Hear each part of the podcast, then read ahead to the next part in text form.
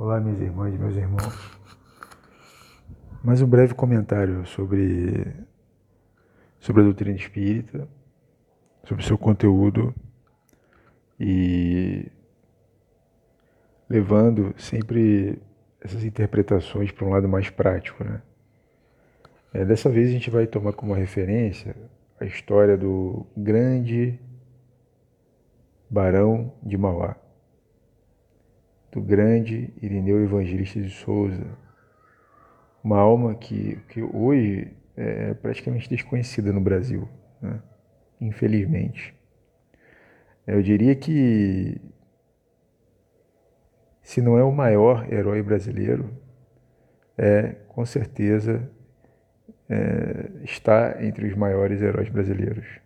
Está entre, na, no rol dos grandes homens que passaram por essa terra dos grandes homens, que, dos grandes missionários que estiveram por aqui. É, por que missionário? Porque o Barão de Mauá, é, a própria história dele é, é, uma marca, é a marca dos, dos missionários. Né? É, é um homem destemido, abnegado, com uma fé inabalável, uma bondade fora do comum, um desapego sensacional. É, eu não sei como que nós brasileiros assim, a gente consegue ignorar uma história como essa. Né? A gente fica sabendo da história, de, de histórias de, de outros personagens históricos, né? É, mas existe certamente essa desconexão entre o brasileiro e a sua própria história, né? Eu acredito que existe, sim. É, mas a história do Barão de Mauá, além de, além de admirável, deveria ser inspiradora também para os brasileiros, porque ele foi o primeiro em muitas coisas. O Barão de Mauá foi o primeiro em muitas coisas. Mas esse, esse comentário não é para falar de história, né? A gente vai usar algum, alguns acontecimentos para exemplificar o que é um. É, o que é um espírita. Na verdade, você, eu lendo o, o, a biografia do Barão de Mauá, que é Mauá, o empresário do Império, né? É, eu, na verdade, eu olhei, lendo a biografia, eu vi, é um espírita. É um espírita, só que não vive como espírita, não, é, não se declara espírita, mas é um espírita. Porque as, as atitudes dele, as, a forma dele de, de se comportar, e todas as recomendações que você vê no livro dos Espíritos, ele realiza. Ele não era um homem, vamos dizer, ele, ele era católico, mas ele não era um homem religioso. Pelo contrário, ele era virtuoso. Ele era virtuoso sem ser religioso. Né? Dizer, ele era um homem dedicado ao trabalho, dedicado à missão de vida dele. Né? Era apaixonado pelo que, pelo que ele fazia. Né? E talvez isso desse a ele um certo desprezo por títulos e por todas essas coisas. Ele queria mesmo que as coisas que ele, os sonhos dele dessem certo. Acontece que os sonhos dele não eram sonhos dele. É, todas as, as é, é, os desejos que ele tinha, as aspirações que ele tinha, eram sempre voltadas para o coletivo. Eram sempre. Acontece que quem pensa dessa forma o tempo inteiro acaba sendo bem sucedido. Porque se você é, é, alcança o reino de Deus, tudo você será dado por acréscimo. Quer dizer, ele era um, um sujeito que não, assim, não tinha como ele fazer mal a alguém. Né? Ele era dedicado ao trabalho integralmente. Não era um cara dado a, assim, a experimentar coisas ou aventuras e tal a vida dele muito regrada, muito voltada para o trabalho, para o estudo, né? para a produção. Né? Então, eu acredito que o, o Barão de Mauá, esse tem esse termo né, dentro da, da doutrina espírita, mas você olhando as situações pelas quais ele passou e todos os riscos que ele correu em prol da, da coletividade, né? E todas as formas de perseguição que ele sofreu, foi perseguido por diversas vezes, por diversas pessoas diferentes, inclusive pelo próprio Dom Pedro II, pelo próprio imperador, que é tido em grande conta e continua sendo, mas ninguém é perfeito, né? nem o imperador Dom Pedro II. Mas, para mim, foi uma grande surpresa né? é, saber que Dom Pedro II tinha feito isso por questões políticas, não por questões pessoais. Né? Mas, ainda assim, eu acho que é uma falta grave, porque ele era um homem notável, o Barão de, o Barão de Mauá. Né? E então ele, ele, ele completou, eu acredito que ele tenha sido um completista, ele tenha completado a missão dele. Ele veio para fazer com que o Brasil prosperasse. Ele veio, a missão do Barão de Mauá era vir vir ao Brasil e tornar o Brasil um grande país, tornar o Brasil um país próspero. Só que, por que, que isso não aconteceu? Porque forças contrárias impediram que isso acontecesse. O de Mauá queria trazer para o Brasil o modelo inglês de produção, né? modelo liberal, que fez da Inglaterra uma potência e depois fez também dos Estados Unidos uma potência até hoje. Né? E não entrando na questão política aqui, eu sei que muita gente vai achar errado, vai protestar, mas aí é que está o problema. Foi justamente essa atitude que, que alimentou uma perseguição contra o Barão de Mauá e o impediu de realizar grandes coisas no Brasil. Por exemplo, é, entre outras coisas, tá? o Barão de Mauá ele, ele, ele criou a empresa de a companhia de gás e iluminação que hoje que depois se tornou a, a, a SEG, né? E hoje é uma outra empresa que presta serviço aqui no Rio de Janeiro. Quer dizer, ele criou essa empresa. Ele criou a primeira estrada de ferro. Não foi uma só, ele criou mais de uma. Né? Essa, essa que vai, que passa ali, que iria na direção de Petrópolis, mas foi interrompida também por questões políticas. Banco, Banco do Brasil. Banco do Brasil, quem criou foi ele. Ele criou o Banco do Brasil e depois o governo de Dom Pedro II é, absorveu o Banco do Brasil por uma perseguição política, porque ele tinha muitos inimigos, tinha muita gente que não gostava dele, é, porque seja por inveja, seja por, por, sei lá, porque às vezes o santo não batia, não sei, mas eu acredito que seja inveja, porque ele era um sujeito muito bem sucedido, ele era bilionário para a época, imagina um cara rico, ele era, ele era rico, por quê? Porque ele simplesmente, como por exemplo eu falei outro dia, estava conversando, sobre o Barão de Mauá, eu falei para alguém assim, não, mas é o Barão de Mauá e tal. Aí essa pessoa virou para mim e falou, ah, mas o Barão de Mauá era barão. Eu virei, pensei, mas ele não nasceu barão, ele nasceu na miséria, no Rio Grande do Sul, num casebre, e começou a trabalhar aos nove anos. É, foi mandado pela mãe, porque não, por, causa, por conta de uma situação de grande violência no Rio Grande do Sul, é, a mãe quis protegê-lo dessa situação, temendo que a família fosse toda morta, né? por, por questões de gado, roubo de gado, enfim, era uma barbárie, né?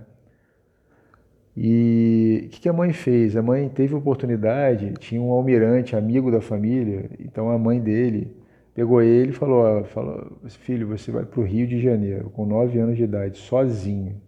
Subiu no navio e foi para o Rio de Janeiro. Agora imagina um garoto chegar no Rio de Janeiro em 1830, eu acho, por aí, com nove anos de idade, sozinho. Imagina. Complicado, né? Pois é, isso aconteceu com ele. Com uma mão na frente e outra atrás. A única coisa que, que ele teve foi uma indicação para trabalhar na empresa de um grande comerciante.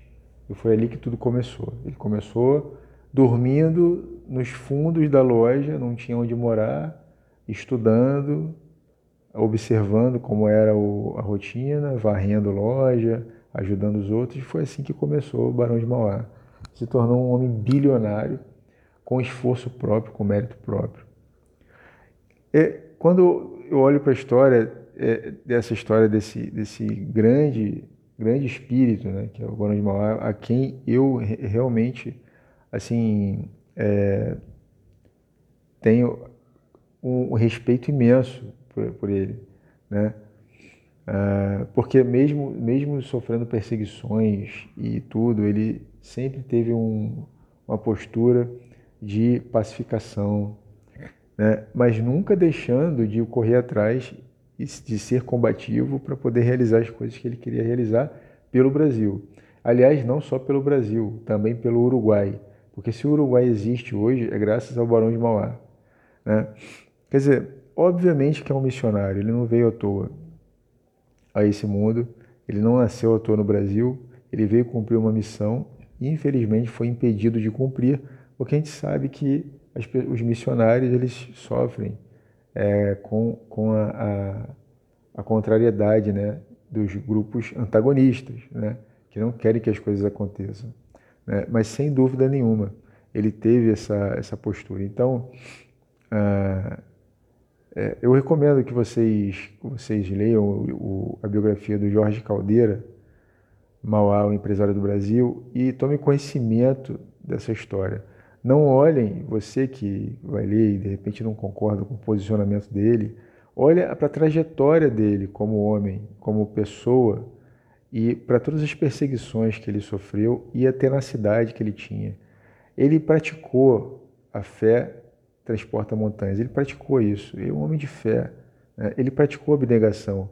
Por muitas vezes ele colocou, empenhou a própria fortuna dele ele empenhou a própria fortuna para poder realizar projetos para o Brasil. O sonho dele era transformar o Brasil num grande país. Esse era o sonho do Barão de Mauá. Né? Quer dizer, era um homem que passou a vida inteira sem dar conta de si mesmo. Ele não dava conta de si mesmo. Ele acordava, trabalhava e trabalhava pelo Brasil o tempo inteiro. Ele sempre estava pensando em alguma coisa que ele poderia fazer para melhorar o país. Ou era uma ferrovia que ele, que ele ia criar, Obviamente, usando o que? A inteligência. Né?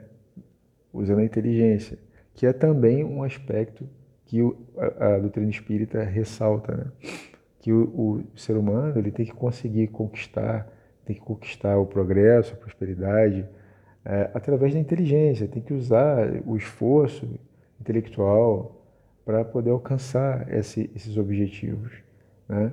coletivamente ou individualmente. E ele fez exatamente isso, ele usou a inteligência para trabalhar pelo coletivo, muitas vezes perseguido, ou seja, abnegação, nunca deixou de realizar, nunca reclamou do governo, veja bem. O Barão de Mauá, apesar de tudo, para vocês terem uma ideia, ele teve um banco, né? Ele teve vários bancos, né? Na verdade. Mas os negócios do Barão de Mauá no Brasil eram sempre impedidos de acontecer e de prosperar, porque ele era brasileiro. Por volta da década de 1860, os ingleses descobriram o Barão de Mauá e até fizeram negócios com ele, os Rothschild, né?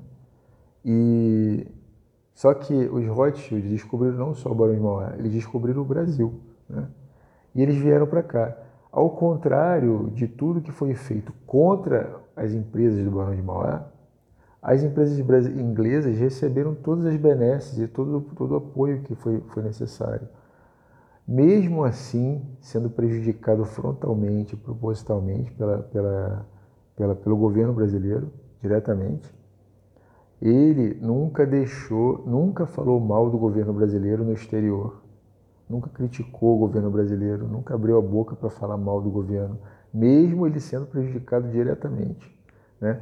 Mesmo ele tendo colocado o dinheiro dele, empenhado o próprio dinheiro dele na guerra do Paraguai, por exemplo, porque quando o exército brasileiro estava sem víveres, estava passando dificuldade na, na, na, na guerra, né? quem foi, ele ajudou o Duque de Caxias, Duque Caxias pediu ajuda para ele porque ele, o governo não mandava dinheiro.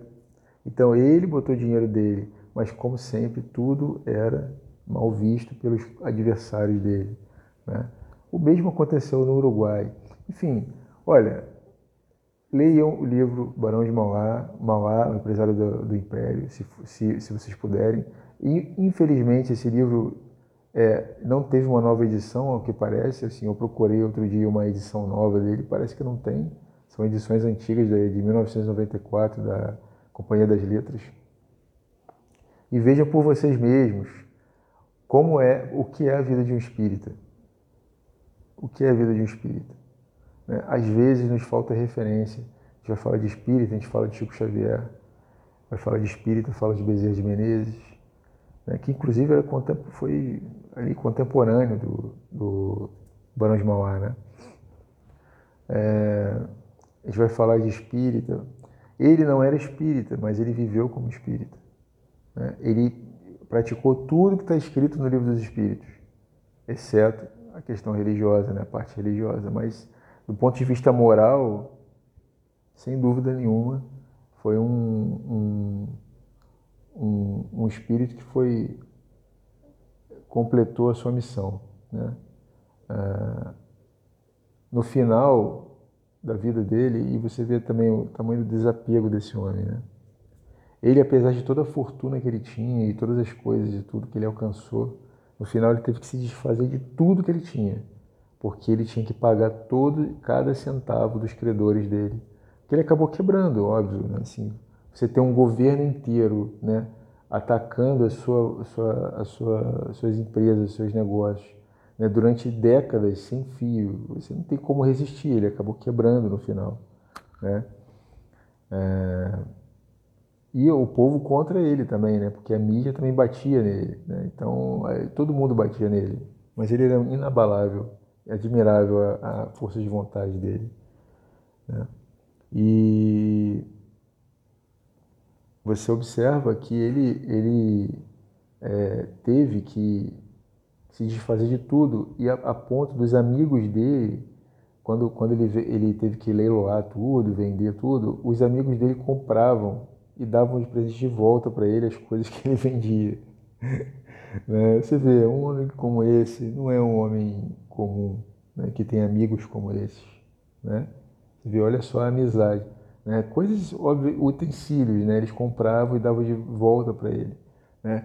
Então, a ponto dele de, ter que deixar a casa, a, a, todas, todas as casas dele, tudo, né? E morar num apartamento alugado. Isso depois dele ter sido o cara mais rico do Brasil, talvez um dos mais ricos do mundo, né? A fortuna dele era incalculável, era muita, muita, realmente muito dinheiro. Mas ele nunca foi apegado a isso, porque ele sempre utilizou o dinheiro para produzir prosperidade. Né? Então, assim, isso também tem a questão do dinheiro, como que as pessoas lidam com o dinheiro. Às vezes, você tem um pobre, uma pessoa pobre que é avarenta, que lida mal com o dinheiro, que, que é apegado ao dinheiro, e aí vai ver um milionário, você vê, ah, o cara é milionário. Mas o milionário, ele é menos apegado ao dinheiro do que o pobre. Ele é mais pródigo é, do que é, do que o próprio pobre, né? Então isso é muito relativo também, depende do nível moral e depende da missão que a pessoa veio cumprir, né? Ele veio cumprir essa missão e eu, acredito que ele tenha cumprido. Né? Então, isso que eu queria falar, queria dizer o seguinte, que a gente tem que observar que o espiritismo, ele não é assim, se você é espírita, você vai agir daquele jeito. Você vai encontrar muita gente que age de acordo com o livro dos espíritos e não é espírita. Mas se você observar, tiver boa vontade e olhar com atenção, você vai ver isso. Ver pessoas que, que não tem nada a ver com o espiritismo, você, mas você vai olhar no livro dos espíritos os critérios para você reconhecer um espírita, você vai ver tudo daquela pessoa.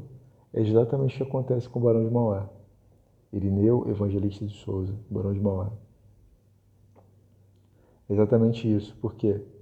Porque quando você olha as atitudes dele, você vê o seguinte: esse era o espírita. Então, o espírita não é, é um rótulo, não deveria ser, pelo menos.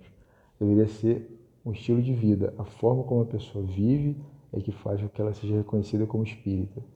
O fato dela ser médium não quer dizer que ela é espírita. Ela é médium, então ela é médium, mas não quer dizer que seja espírita.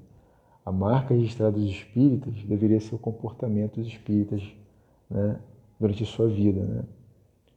Acho que isso aqui é interessante. Assim como os cristãos né, também, né?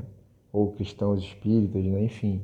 É como a pessoa age, e não necessariamente o rótulo que ela coloca em si mesma, ou os livros que ela lê, as toneladas de livros que ela lê, para poder se dizer conhecedora de alguma coisa que ela não pratica.